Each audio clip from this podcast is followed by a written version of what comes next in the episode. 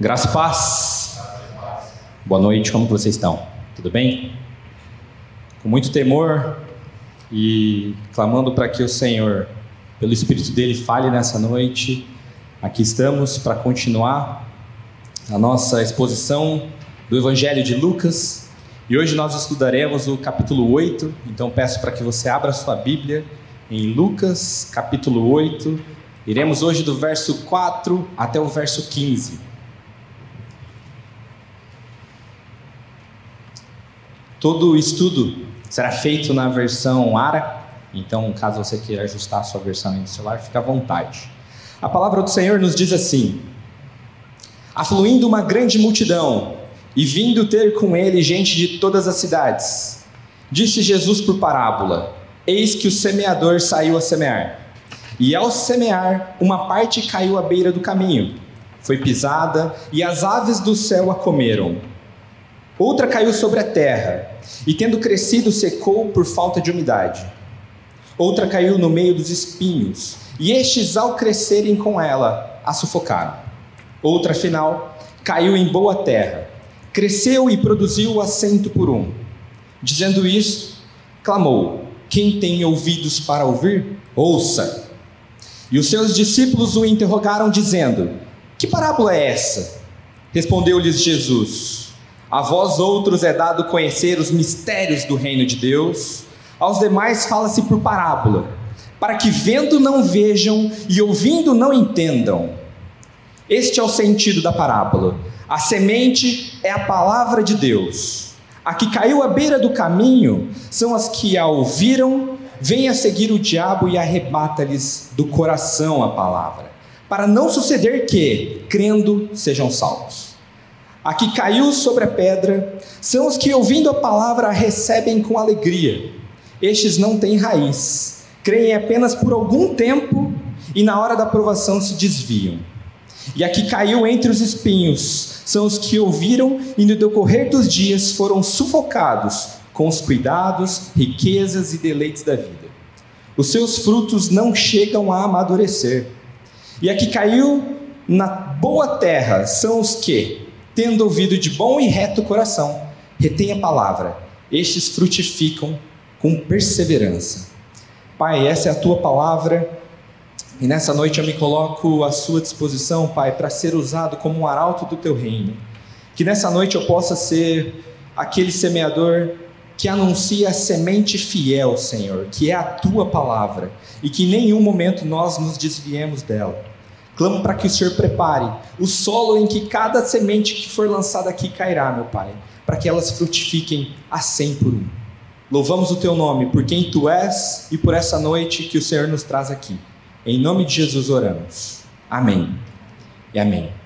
Meus irmãos, essa parábola, muito conhecida nas Escrituras, ela está presente também nos evangelhos de Mateus e Marcos.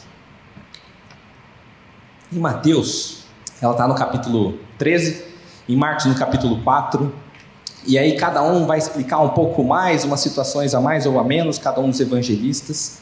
E aqui eu quero pensar com vocês, antes de a gente propriamente entrar na exposição verso a verso, é que Lucas ele acaba não situando tão bem a ocasião onde tudo isso acontece. E eu quero fazer isso olhando para os paralelos que está em Mateus e Marcos, e a situação onde o Senhor Jesus pronuncia essa parábola, ela foi feita às margens do Mar da Galileia.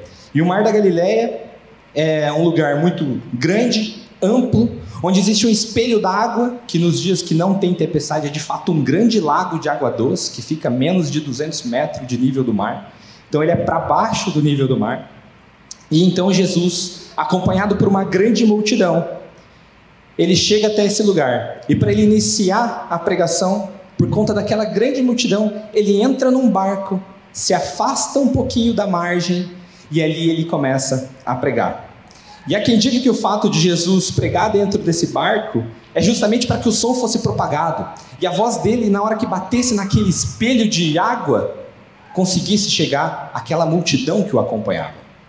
E então, Jesus inicia a pregação das suas parábolas, que ali ele vai dizer.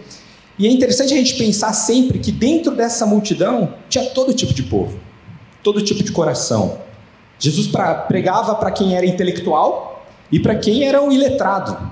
Muitos dos que seguiam Jesus eram pescadores. Então, tratava-se de uma região puramente agrícola e que sobrevivia também da pesca. Então, este é o cenário a qual o Senhor Jesus vai fazer a sua pregação. E aqui mesmo, onde hoje a gente vai trabalhar, que é essa parábola do semeador, ele vai usar, ao decorrer do estudo, algo do contexto e do dia a dia daquelas pessoas. Ele vai falar da agricultura. E ele fala por parábolas é, para que aquela multidão pudesse compreender aquilo que ele viria a dizer. Bom, costumeiramente nós costumamos falar sobre essa parábola é, como a parábola do semeador. Inclusive Jesus fala isso, lá em Mateus 13, 18, não precisa abrir. Jesus retrata-se essa parábola como sendo a parábola do semeador. No entanto, quando a gente olha atentamente para ela, quando a gente passou nos versos, a gente entendeu que ali ele falava dos tipos de solo. E ao decorrer da explicação de Jesus, fica claro que esse solo são os tipos de coração. Então, ao longo do texto, a gente vai passar por um solo duro, que é aquele solo que fica à beira do caminho. Nós falaremos sobre o solo rochoso, sobre o solo com espinhos e, por último, o solo bom, o solo que produz bastante. E então, entrando agora no primeiro versículo dessa exposição, no versículo 4, a palavra diz assim: Afluindo uma grande multidão e vindo ter com ele gente de todas as cidades, disse ele, disse Jesus por parábola. Então, como nós vimos em Lucas 4, Jesus, a fama dele se espalhou por toda aquela região. Toda a região da Galileia, toda a região da Judéia, começou a conhecer Jesus pelos muitos milagres que ele realizava. E à medida que esses milagres foram acontecendo, o povo começou a seguir ele. E por que, que isso acontecia? Cara, Jesus fazia milagre atrás de milagre. Um pouquinho antes, nos estudos que passamos aqui, Jesus cura e levanta um defunto na entrada de Naim. Jesus cura leprosos, que são aqueles que ficavam na escória da sociedade, e muitos milagres vão acontecendo, e por conta disso, uma grande multidão passa a seguir Jesus. E essa multidão não era composta apenas por aqueles que eram daquela cidade que Jesus estava. Jesus, de fato, arrastava a multidão de cidades vizinhas, como o texto aqui mesmo nos diz. E pelo fato do Senhor ser seguido por essas pessoas, ele precisava anunciar uma palavra para essas pessoas. Então, Jesus começa a falar ao povo por parábola. E é certo que nessa multidão tinha todo tipo de gente, como eu falei na introdução. Todo tipo de gente. Tinha aqueles que sabiam, que conheciam, que podia, o Senhor Jesus podia falar de uma forma um pouco mais intelectual, aqueles que o Senhor Jesus tinha que falar de uma forma um pouco mais simples. Mas aqui o Senhor Jesus vai falar sobre a disposição de cada um dos corações daqueles que ouviam a sua palavra. E aqui nessa parábola, o Messias vai falar de quatro tipos de pessoas. E eu quero que você vá prestando atenção no transcorrer do estudo para você ver onde você se encaixa. Qual dos quatro tipos de solos se refere à sua vida? E no verso 5, então ele começa dizendo: Eis que o semeador saiu a semear. E ao semear, uma parte caiu à beira do caminho, foi pisada e as aves do céu a comeram. Nas lavouras da época, tentando contextualizar aqui para vocês, não tinha John Deere, não tinha New Holland que passava e fazia todo o plantio e as máquinas preparadas para isso, pneus na frente, atrás arando, plantando. Então a plantação no século zero, ela era feita através do lançamento de sementes. Então tinha um semeador que no caso aqui se refere a Jesus Cristo. Então é Jesus falando sobre ele mesmo nessa passagem. Então o semeador ele tinha uma espécie de uma bolsa, um bornal, né, lotado de semente. E tinha um caminho pelo qual ele passava, era um caminho duro, porque ali era como se fosse uma estradinha, e possivelmente tinha várias estradinhas dessa na lavoura, onde esse semeador colocava a mão do bornal e lançava a semente. E ela lançando essa semente. E depois de lançar a semente, que era feito o processo propriamente de arar essa terra, de rolar ela por semente para baixo, para cima, terra. É, então isso acontecia de forma posterior. E esse semeador andava então neste caminho, ia lançando essas sementes, e por conta disso, algumas caíam justamente na onde ele estava passando. Neste movimento, algumas podiam cair à beira do caminho. E a beira do caminho era aquele lugar de terra dura. Então, se você jogar uma semente aqui no Paraná, a gente chama de chão batido, cara, aquele lugar que passa um monte de carro, umas estradinhas rurais aqui, se você jogar qualquer coisa ali, vai ficar. Ela não ganha profundidade. Aquele solo está tão amassado, tão amassado, que ele fica suscetível a ser pisado, o que cair ali, ou as próprias aves do céu podem ir lá e comer a sementinha, que é o que o texto aqui nos diz. Então, este é o primeiro tipo de solo. Eu não vou entrar na explicação teológica disso, porque Jesus vai fazer daqui a pouco. Eu prefiro que vocês escutem Jesus explicando sobre isso e a gente vai ver posteriormente. O outro tipo é aquela semente que caiu sobre a pedra e, tendo crescido, secou por falta de umidade. Quando a gente olha para essa explicação, dá a impressão que o semeador jogou assim, ó, em cima da, da pedra. Mas não é bem isso que aconteceu. Quando a gente olha esses paralelos de Mateus e de Marcos, a gente percebe que esse era um solo que tinha uma fina camada de terra sobre ele. E debaixo tinha pedra. Então, como ele era fino, pouca terra tinha, a semente até podia germinar, ela até podia brotar, mas aquela terra não tinha profundidade. Por não ter profundidade, ela não conseguia reter umidade.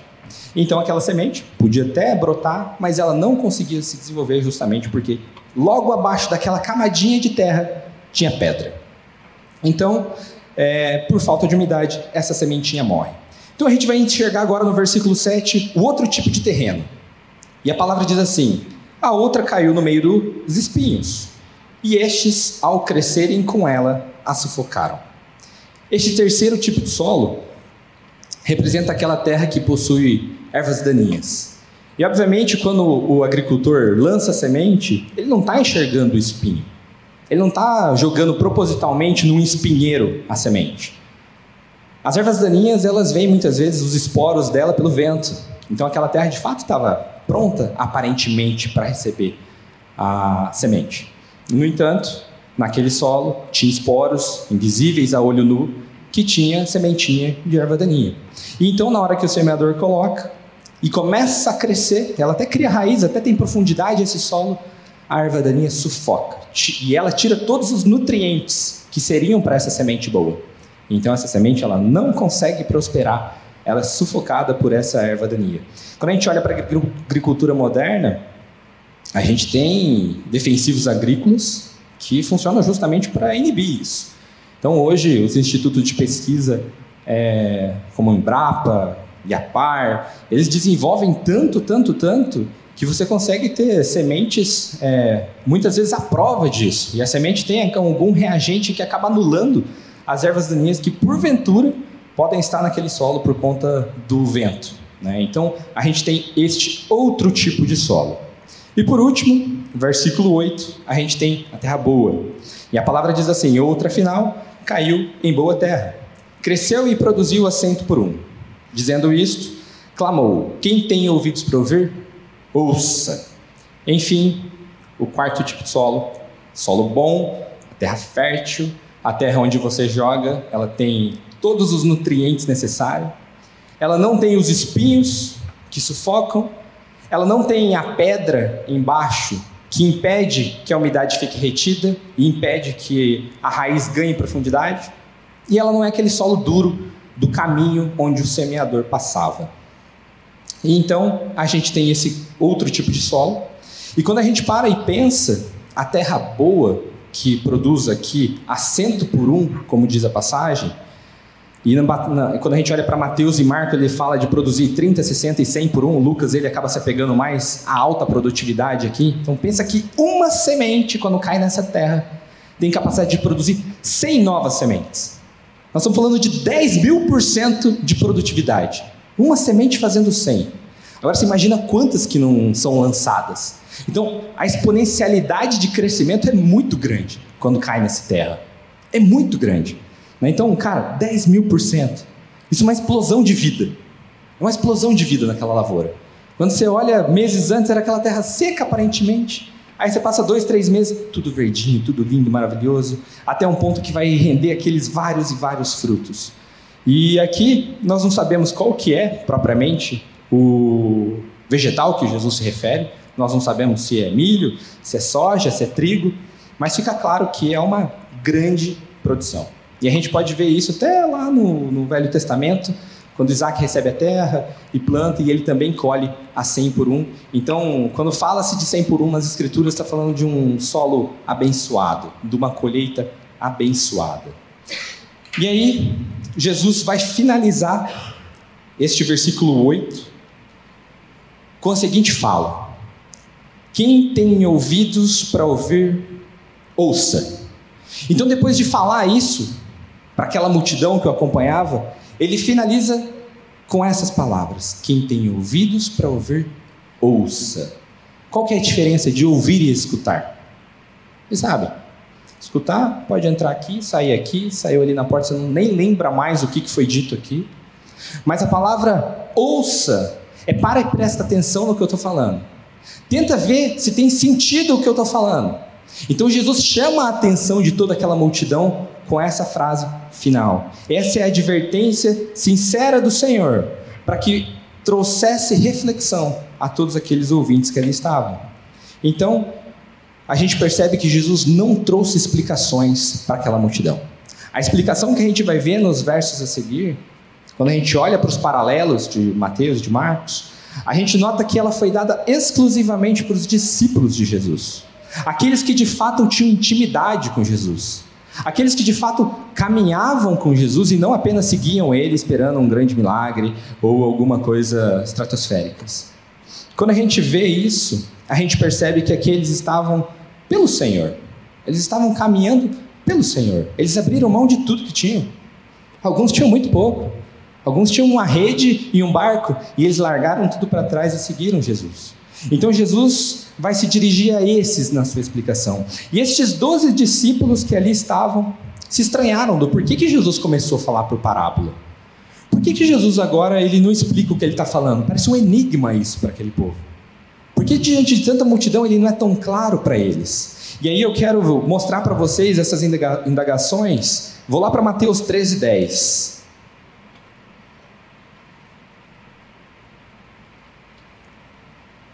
Então se aproximaram os discípulos e lhe perguntaram: Por que lhes falas por parábolas? Então não estava entrando na cabeça deles esse turnaround, essa mudança de direção. Jesus fazia de um jeito, fazendo milagre, e de repente ele começa a falar por parábolas. Por que, que ele mudou? Quando a gente vê no verso 9, agora de Lucas, tem a seguinte pergunta dos discípulos: Que parábola é essa? Então, quando os discípulos fazem essa pergunta, que parábola é essa, denota que nem eles entenderam. Então, assim, peraí, tem um semeador que jogou semente, que é um solo que era o duro, que era o caminho, um solo espinhoso, um solo rochoso e um solo bom. E aí do solo bom cresceu e os outros obviamente não cresceram. Então para eles parece assim, tá, beleza, isso é óbvio. Isso parece que não tem sentido. E então, quando a gente vai avançar, Jesus vai fazer a explicação do porquê que isso acontece.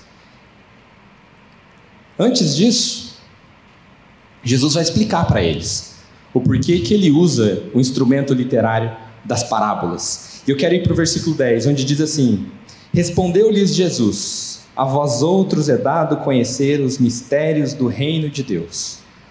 Aos demais, fala-se por parábolas, para que vendo não vejam e ouvindo não entendam. E antes de aprofundar aqui, agora nós vamos para Mateus 13. Abre lá, Mateus 13, 11 a 17. Vocês estão ouvindo a explicação de Jesus sobre essas duas perguntas. Quais eram as perguntas? Lembram? Por que eles falam por parábolas e que parábola é essa? Então Jesus está respondendo, não é o Guilherme que está falando aqui.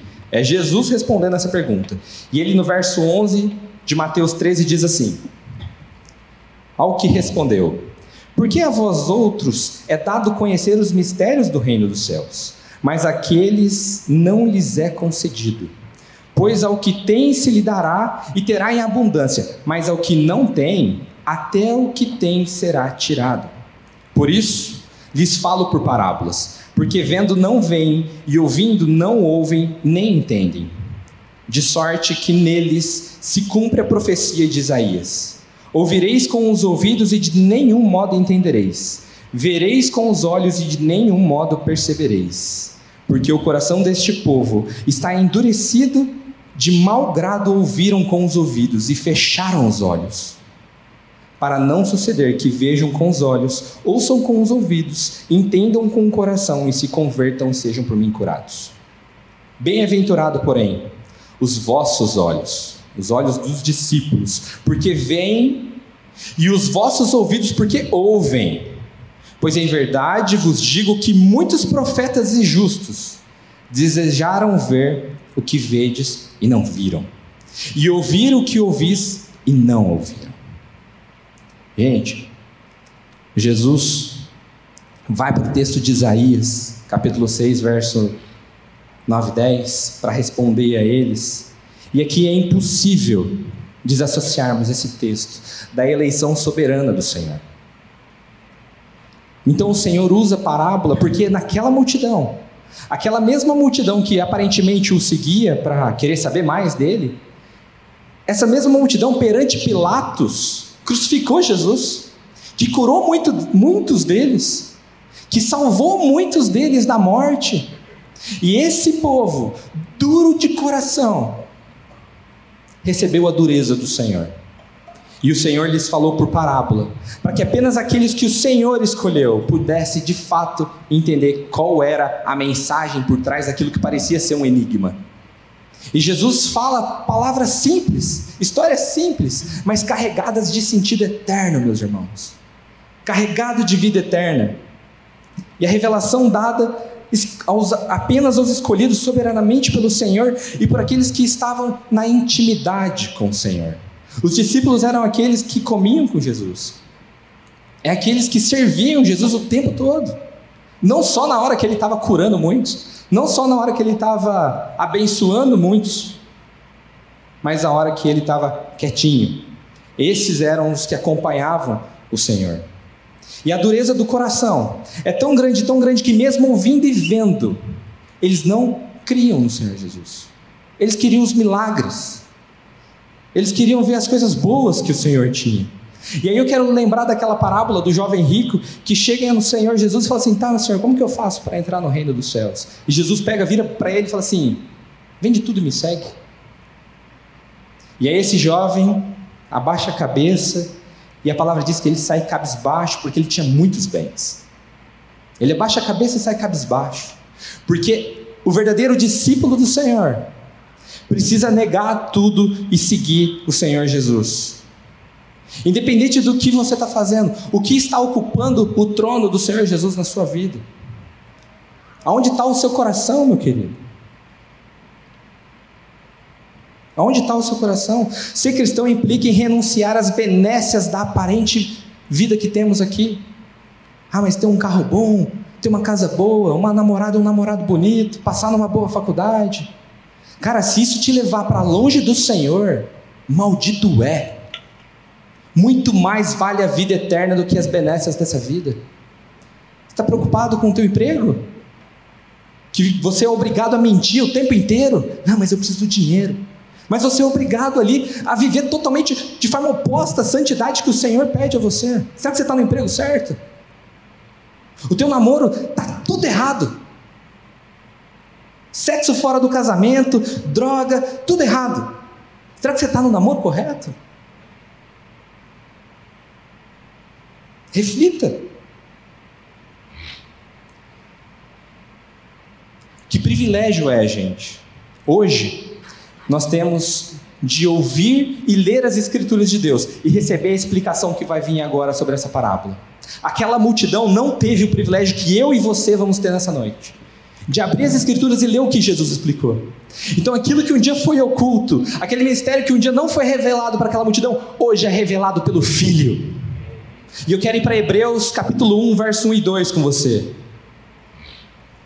Verso conhecidíssimo, inclusive nosso irmão Tiago pregou sobre isso domingo passado, que bênção que foi. Quem não ouviu essa pregação, meu, domingo de manhã, abre lá no YouTube, procura e vocês vão ver que preciosa que foi. A palavra diz assim em Hebreus capítulo 1: Havendo Deus outrora falado muitas vezes, de muitas maneiras, aos pais pelos profetas, nestes últimos dias, nos falou pelo Filho a quem constituiu o herdeiro de todas as coisas, pelo qual também fez o universo. Pelo Filho o universo foi feito, pelo Filho os mistérios ocultos foram revelados.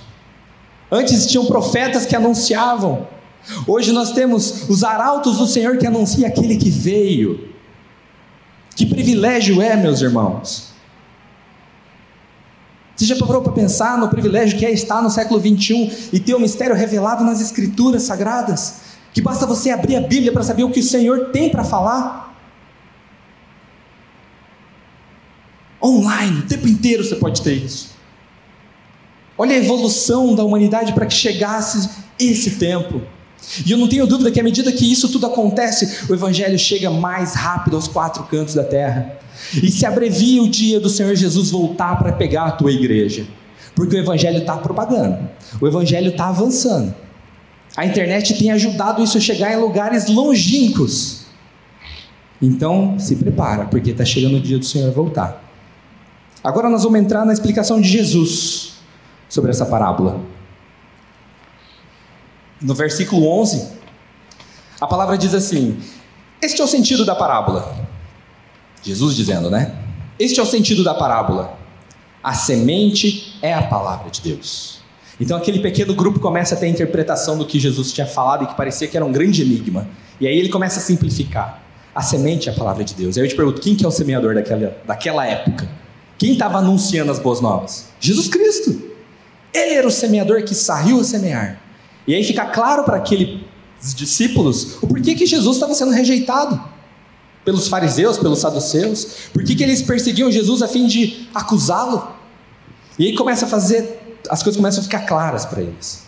E aí eu quero que vocês pensem comigo, olha só, a sementinha é a palavra de Deus. E quando a gente pensa na semente vegetal, pensa que ela é um, isso aqui, ó, pequenininho.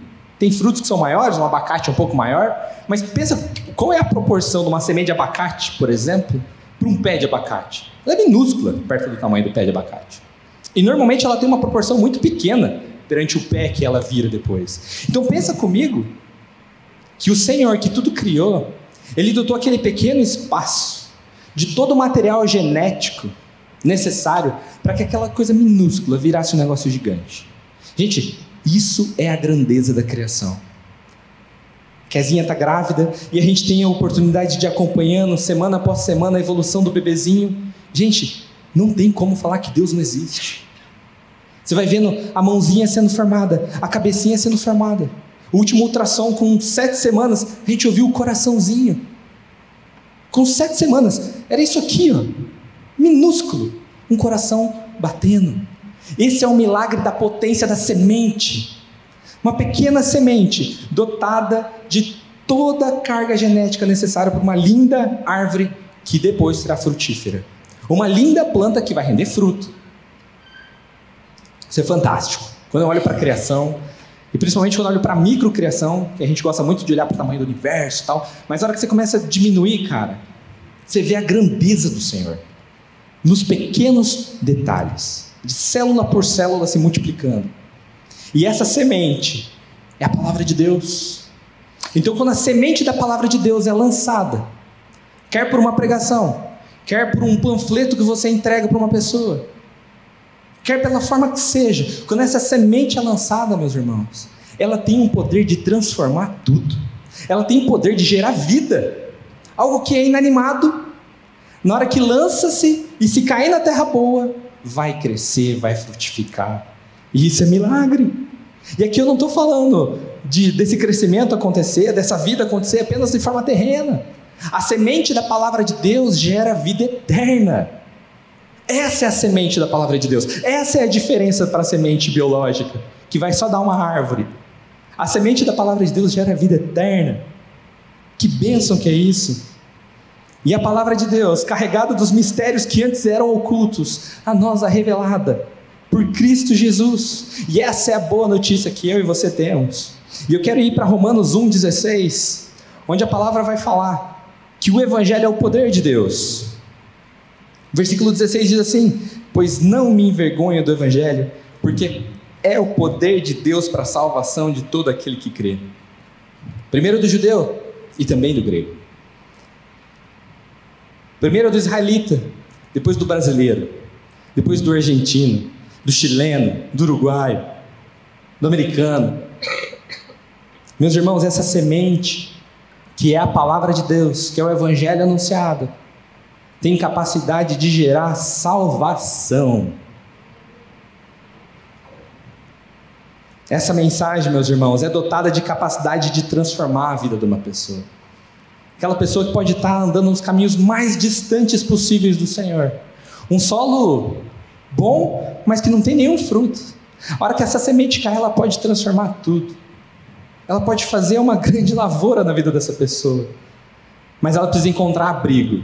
Ela precisa encontrar um solo fértil, um solo onde tem veios para essa semente entrar. E não aquele solo blindado, fechadão, que não quer saber de nada. E eu não sei o quão quebrado e frustrado talvez você entrou nessa noite aqui. Eu não sei como está a sua vida. Mas uma coisa é certa: essa semente que é a palavra de Deus, que aqui anunciamos, sábado após sábado, domingo após domingo, quarta após quarta, essa semente tem o poder para fazer nova todas as coisas na sua vida. Eu não sei quão mergulhado você está no pecado. Eu não sei quão distante do Senhor ou quão endurecido você está, mas eu sei que essa semente tem capacidade de fazer tudo novo na sua vida. Você crê nisso? É óbvio que o semeador que vai semear tem uma perspectiva quando ele lança sementes. O que, que ele quer? Ele quer colher. Ele quer que as sementes gerem frutos. E não é diferente comigo e com você. A nossa caminhada cristã precisa gerar frutos. E aí você vai começar a refletir daqui para frente. Senhor, misericórdia de mim, tenho gerado frutos? Qual desses tipos de solo eu sou? E vamos falar do primeiro, Jesus explicando o primeiro solo, o solo duro, solo, o solo que era à beira do caminho. Então, no versículo 12, a palavra diz assim: Jesus explicando: A que caiu à beira do caminho são os que a ouviram Venha seguir o diabo e arrebata-lhes do coração a palavra, para não suceder que, crendo, sejam salvos. Jesus nos ensina que há quatro tipos de solo, quatro tipos de pessoas. E essa primeira é aquela que tem o coração duro. Não tem uma fissura sequer nessa sua alma para que a boa semente encontre abrigo e germine. É aquela pessoa que muitas vezes é plenamente satisfeita com a vida curta que ela vai ter aqui. Ela não pensa no que, que vai acontecer depois da morte. Ela só tá querendo, bora, velho. Quero curtir tudo que o mundão pode me dar. É isso que eu quero. Quero nem saber da palavra de Deus. Pode, porventura, até a semente cair, ficar perto dela. Pode ser que tenha um familiar que conheceu a palavra, que tenta falar para ela, mas ela, ela não quer saber. Ela não quer saber. E sabe por que ela não quer saber? Porque o diabo está ali para roubar essa semente. E é o que esse texto nos fala. Que essa semente que cai nesse solo é roubada pelo diabo. Qual que é a missão do diabo? Matar, roubar e destruir. Você acha que ele queria roubar tua casa, teu carro, tua carteira? Cara, o diabo quer roubar o que existe de mais importante nessa terra, que é a semente transformativa, que é a semente da palavra de Deus, a semente que gera vida, que gera transformação, que gera frutos para o reino de Deus. É isso que o diabo veio para roubar. Ele veio para roubar essa palavra que cai nesses corações. Nós temos um inimigo, meus irmãos, que anda ao redor, querendo destruir tudo aquilo que o Senhor fez. Por isso, sejam vigilantes. Prestem atenção como está a tua vida. Se você não está sendo roubado dia após dia por, por Satanás, ou se você tem uma pessoa que você ama que dia após dia está sendo roubada por Satanás, cabe a você alertar ela e mostrar o evangelho do reino de Deus. Mas a boa notícia que eu tenho é que para aqueles que estão em Cristo Jesus, que se arrependeram de seus pecados e creram de todo o coração, estes são mais que vencedores e detentores de um solo tão fértil que a raiz se aprofunda e que nenhum ladrão consegue arrancar aquela raiz de tão profunda que ela é. De tão profunda que ela é. E não tem ventania e dificuldade da vida que é capaz de derrubar essa árvore. O diabo pode até tentar, mas ele nunca arrancará das mãos de Cristo aqueles que o Pai lhe deu. O próprio Jesus fala sobre isso aos judeus que fizeram uma pergunta para ele na porta do templo. E nós vamos ver o que, que Jesus fala sobre isso em João capítulo 10, no versículo 27, 28 e 29. João capítulo 10, 27, a palavra diz assim: Jesus dizendo aos judeus: as minhas ovelhas ouvem a minha voz e eu as conheço, e elas me seguem. Eu lhes dou a vida eterna, jamais perecerão, e ninguém as arrebatará da minha mão. Aquilo que meu pai me deu é maior do que tudo. E da mão do meu pai ninguém pode arrebatar. Essa é a segurança que eu e você que cremos e confessamos Jesus como Senhor, podemos ter a certeza que Satanás não conseguirá nunca roubar a semente que em nós foi plantada. Porque é o Senhor quem fez germinar essa semente. É o Espírito Santo de Deus adubando essa terra, para que nós possamos crescer e dar frutos. Eventualmente o Senhor vai até parar a gente para que a gente produza mais frutos, mais frutos. Que nós possamos ter essa certeza e essa convicção de que a salvação não se perde. Não se perde a salvação. Aqueles que o Pai deu, o pastor dos pastores nunca vai perder uma ovelha. Se isso fosse possível, Jesus não era Jesus. Se ele pudesse perder alguém, ele não era o Todo-Poderoso.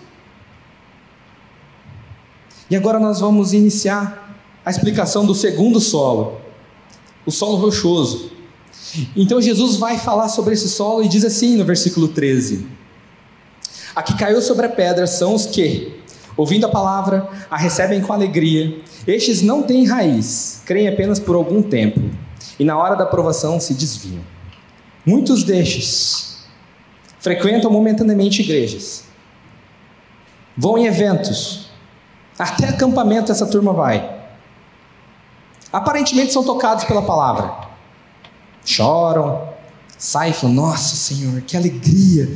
Nossa, que top tudo isso que eu estou ouvindo! Que coisa boa! Mas a palavra não tem raiz, essa semente não consegue se aprofundar, não tem arrependimento genuíno.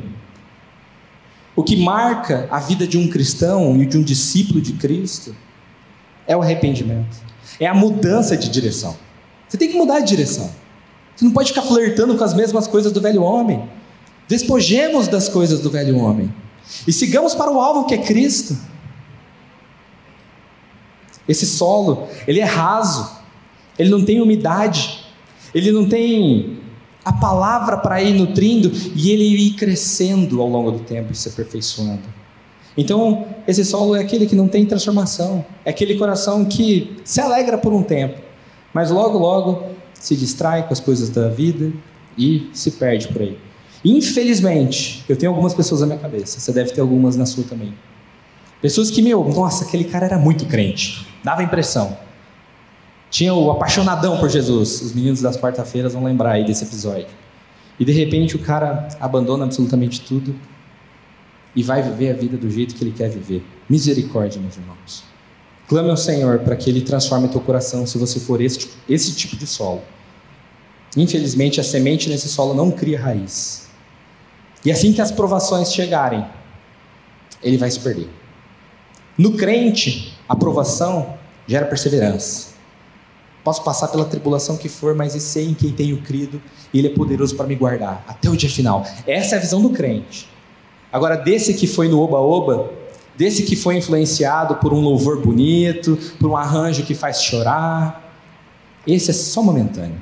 É uma alegria momentânea. Parece que ele criou, mas de fato não foi um, uma fé que gerou transformação e esse arrependimento que precisa acontecer.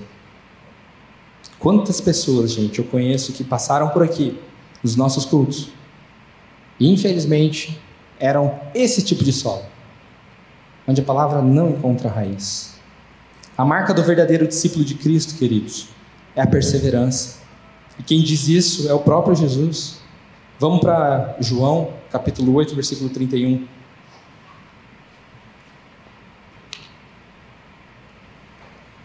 João, capítulo 8, verso 31 diz assim: Disse, pois, Jesus aos judeus que haviam crido nele: Se vós permanecerdes na minha palavra, sois verdadeiramente os meus discípulos se vós permanecerdes na minha palavra. Então você quer saber se você é um cristão verdadeiro? Você precisa permanecer. Simples assim. Essa é a perseverança dos santos. Eles perseverarão até o último dia. Até o dia que o Senhor Jesus voltar. Independente das circunstâncias. Podemos passar pelo perrengue que for, pela tribulação que for. Mas eu sei quem tenho crido. Amém? E agora, Vamos para o terceiro tipo de solo, o solo que possui espinhos, versículo 14. Jesus diz assim: aqui caiu entre os espinhos, são os que ouviram, e no decorrer dos dias foram sufocados com os cuidados, riquezas e deleites da vida. Os seus frutos não chegam a amadurecer. Essa categoria de solo, irmãos, de certa forma ela se assemelha com a anterior, porque no fim ela não produz fruto, a semente não consegue obter sucesso, porque você lembra que aquele que semeia deseja o quê? Colheita. Então, se a colheita não chega, essa planta não tem valor nenhum para o semeador. Nenhum valor tem, ela está ali só ocupando espaço produtivo. E aqui nós temos aqueles que a palavra até chega a produzir raiz. É um solo que até tem profundidade para ter raiz. Mas o que Jesus fala é que as distrações da vida e os deleites das riquezas os enfraquecem. Meu Deus, muitos destes podem estar aqui hoje, gente. Você pode ser uma dessas pessoas que se enfraquece por conta desses espinhos que te sufocam. E aí, os espinhos, gente, são os mais variados. Pode começar aqui pelo que é mais fácil da gente entender, que é o dinheiro. Então, o dinheiro te sufoca. Quando você vem aqui, você ouve a palavra, fala, Senhor, preciso mudar, preciso isso. Aí você sai lá fora, você olha o carro do irmão e fala assim, nossa, que carrão. Quanto que eu preciso fazer para ganhar esse carro? Aí você sai lá fora e fala, não, cara, quero ir para a balada mais top. Não, quero ir para a melhor das viagens. Não, quero a mina mais gata que tem. E aí os deleites da vida vão sufocando e minando aquela semente ao ponto que ela não produz fruto maduro. Ela não consegue produzir fruto maduro. A gente pode pensar que são aqueles que são superficiais, que não conseguem se aprofundar nas coisas do reino de Deus. E tem muitos assim dentro das igrejas. Muitos assim. Que vêm e vão simplesmente. Vêm aos cultos e vivem de segunda a sábado, a Deus dará. Não dá nem para saber que é crente, porque vive loucamente. Aí chega aqui no domingo, no sábado, bem de camisa, bonitinho, arrumadinho, gomadinho, para parecer algo que não é. Misericórdia. Misericórdia. Esse tipo de solo, ele pode começar a tentar produzir fruto. Ele chama um cara para vir aqui na reunião de sábado, ele tenta pregar no, no trabalho, mas a vida dele é tão imunda, tão imunda, tão imunda, tão cheia de falta de santidade na real, não tem santidade nenhuma, só tem pecado lá, que o cara que ele está pregando olha para ele e fala assim: Meu, isso é ser crente? É isso aí que é ser crente mesmo? Eu posso viver com o pé em cada canoa? E aí eu vou no domingo para ter aquele alívio de consciência, vou lá, escuto o pastor falando, canto umas músicas bonitas e tá tudo certo. Misericórdia, gente. Isso é mentira, isso é viver na mentira e é levar as pessoas para mentira. Esse fruto nunca vai amadurecer. E aquele que semeia, ele não quer fruto verde. O fruto verde dá para vender. Não dá para usar o fruto verde. O Senhor quer frutos maduros. Que você reflita se esse é o seu caso. Eu não tenho condições nenhuma de falar sobre você, mas que a palavra de Deus seja um espelho colocado diante de você para que você se examine. Para você saber se você é esse cristão que está rodeado de espinhos. E agora, nós vamos para o quarto tipo de solo, o solo bom, o solo fértil. E aqui Jesus vai dizer que, no versículo 15, que a, caiu, a que caiu na boa terra são os que, tendo ouvido de bom e reto coração, retém a palavra, estes frutificam com perseverança. Aqui nós temos o quarto tipo de coração. O solo fértil. A terra que não tem pedra que impede a formação de raiz, que aguenta a provação e que não tem espinho que sufoca o progresso na caminhada cristã. Essa é a terra que tem fruto, fruto doce, fruto gostoso. Este solo ele é arado, ele é adubado, ele é cuidado pelo semeador. Quando o semeador enxerga que aquela semente produziu uma linda árvore, ele começa a cuidar daquela árvore, porque nada está atrapalhando o desenvolvimento dela. E é essa que aquele semeador, que aquele agricultor, ele tem prazer naquele fruto. Quem planta tem prazer no rendimento. Uma semente dando 100. É isso que qualquer semeador deseja. É isso que Cristo deseja para você. Que você seja o solo bom, que receba essa semente, que gere frutos bons e ano após ano dá fruto. Essa é a melhor das árvores. É aquela que estação após estação frutífera, ela entrega o fruto para o seu proprietário. E nós temos que desejar isso. Sendo propriedade do Senhor, nós precisamos almejar entregar o melhor dos frutos para o nosso Senhor, para o nosso agricultor. E aí você vai fazer a tua reflexão: tenho entregado frutos doces para o Senhor? Ou eu sou aquele que nem frutifica, ou aquele que entrega fruto amargo, fruto que não amadureceu? Meus irmãos, os filhos amados do Senhor são os que vivem para a sua glória.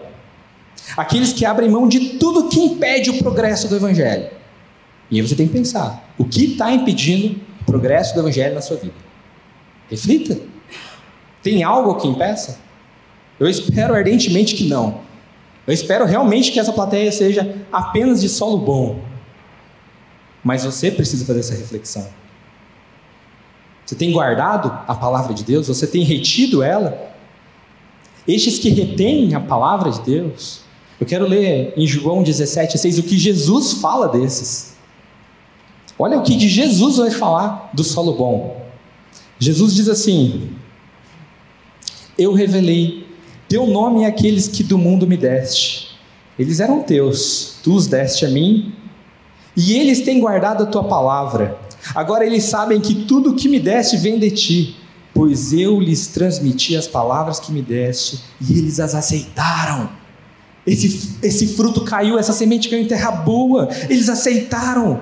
E eles reconhecem de fato que vim de ti e creram que me enviaste. Creram em quem? Em Jesus. E aí, Jesus, no versículo 9, diz que eu rogo por eles. Pensa que Jesus roga por esse, por esse solo, meu irmão. E Jesus fala: não estou rogando pelo mundo,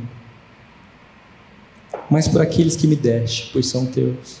Olha o cuidado do agricultor com aqueles que são dele. Olha o amor do agricultor por aqueles que o Pai lhe deu.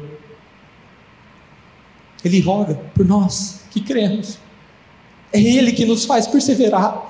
Ele que nos sustenta dia após dia. Ele que na aprovação vai fazer os nossos olhos olharem para Ele. Ele pega teu rosto e fala: Filhinho, eu estou aqui com você até a consumação dos séculos, e nada vai afastar você de mim. O diabo não pode roubar a palavra que eu coloquei no teu coração, porque eu estou cuidando de você, porque eu te amo e porque eu rogo por você. A destra do Pai, Jesus roga pelos seus. Esse é o solo fértil, esse é o solo que é cuidado pelo agricultor, meus irmãos. Jesus é o próprio semeador. E ele roga por todo aquele solo bom, onde a semente caiu. E diante disso, nos fica claro pelas Escrituras que o principal problema não é o método no qual a semente é lançada, não depende da capacidade intelectual, fonética ou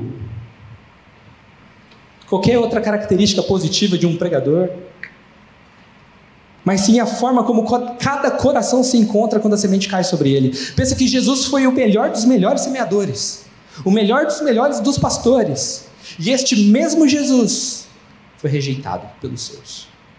Este mesmo Jesus foi crucificado. Aí você vai me falar que Jesus não tinha uma boa oratória? Você vai ter a capacidade de falar que Jesus pregou errado?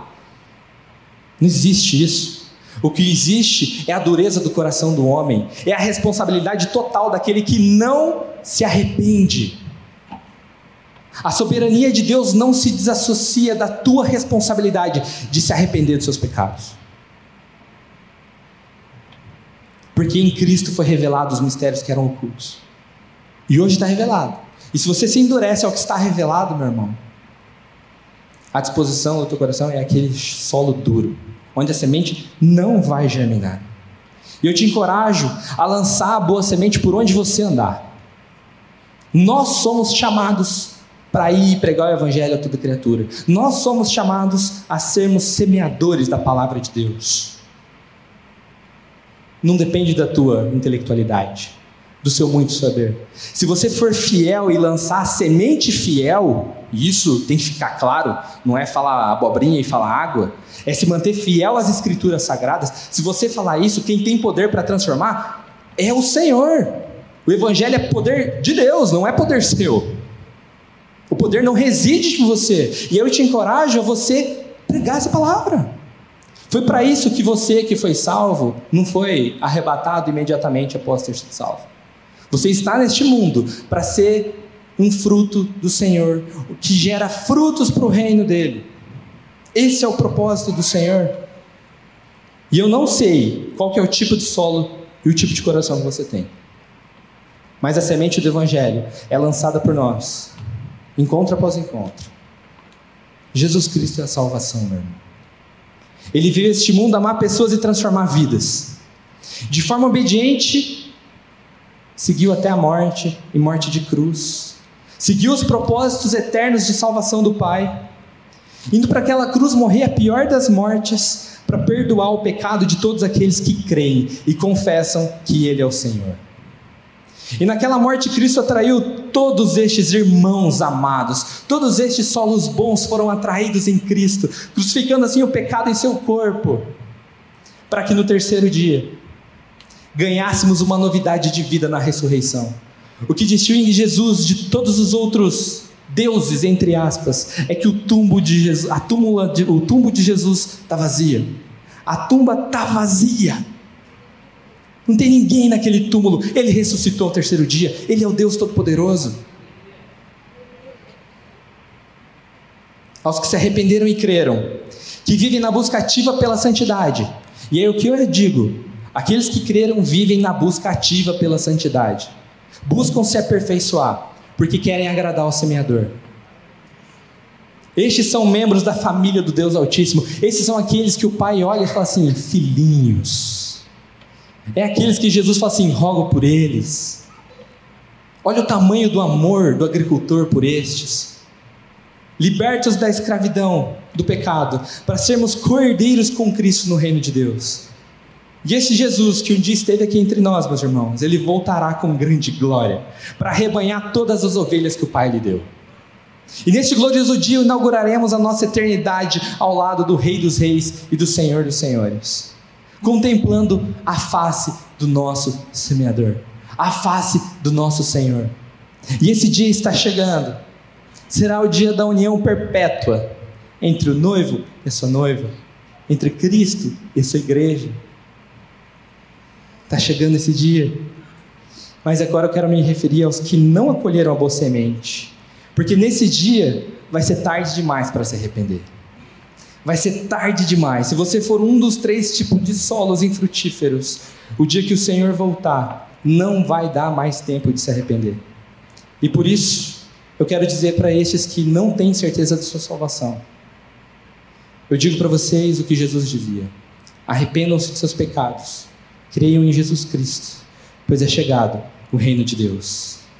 E aí eu uso as palavras de Jesus para fechar. Quem tem ouvidos para ouvir, ouça. Amém? Pai, essa é a tua palavra. Pai, que a tua semente boa tenha caído em solos férteis, meu Pai. Que cada pessoa que recebeu a tua palavra nessa noite possa acolher ela. E o Senhor, pelo teu Espírito Santo, Faça com que essa semente germine nesses corações, Pai, trazendo transformação, trazendo perseverança e trazendo frutos doces, Senhor, para o teu reino. Usa as nossas vidas para proclamar o teu evangelho. Usa as nossas vidas para mostrar Cristo para aqueles que não conhecem, Pai. Senhor, que tenhamos a firmeza de renunciar às coisas do mundo, Senhor. Nos dê a firmeza de sermos crentes verdadeiros Use as nossas vidas para o louvor da tua glória, meu Deus. Tenha misericórdia da forma como temos vivido. Perdoa, Senhor, os nossos pecados. E não nos faça um solo de raiz rasa, meu Pai. Que cada um que está aqui possa ter a semente caindo naquele solo fértil onde a raiz encontra profundidade, outra encontra umidade, Senhor. Só o Senhor pode trazer salvação nessa noite. E nós pedimos para que o Senhor salve os teus filhos, meu Pai. E encoraje aqueles teus filhos que estão tímidos a abandonarem a timidez e avançarem na pregação da tua palavra por onde andarem, meu Pai. Nos faça viver na tua santidade, rendendo frutos para o louvor da tua glória, Pai, tão somente para ti. Nós não temos capacidade alguma por nós, mas tu em nós é a esperança da glória. Então use as nossas vidas para honrar e glorificar o teu santo nome, Pai. Nós adoramos o Senhor e oramos a Ti nessa noite, no nome de Jesus Cristo. Amém e amém.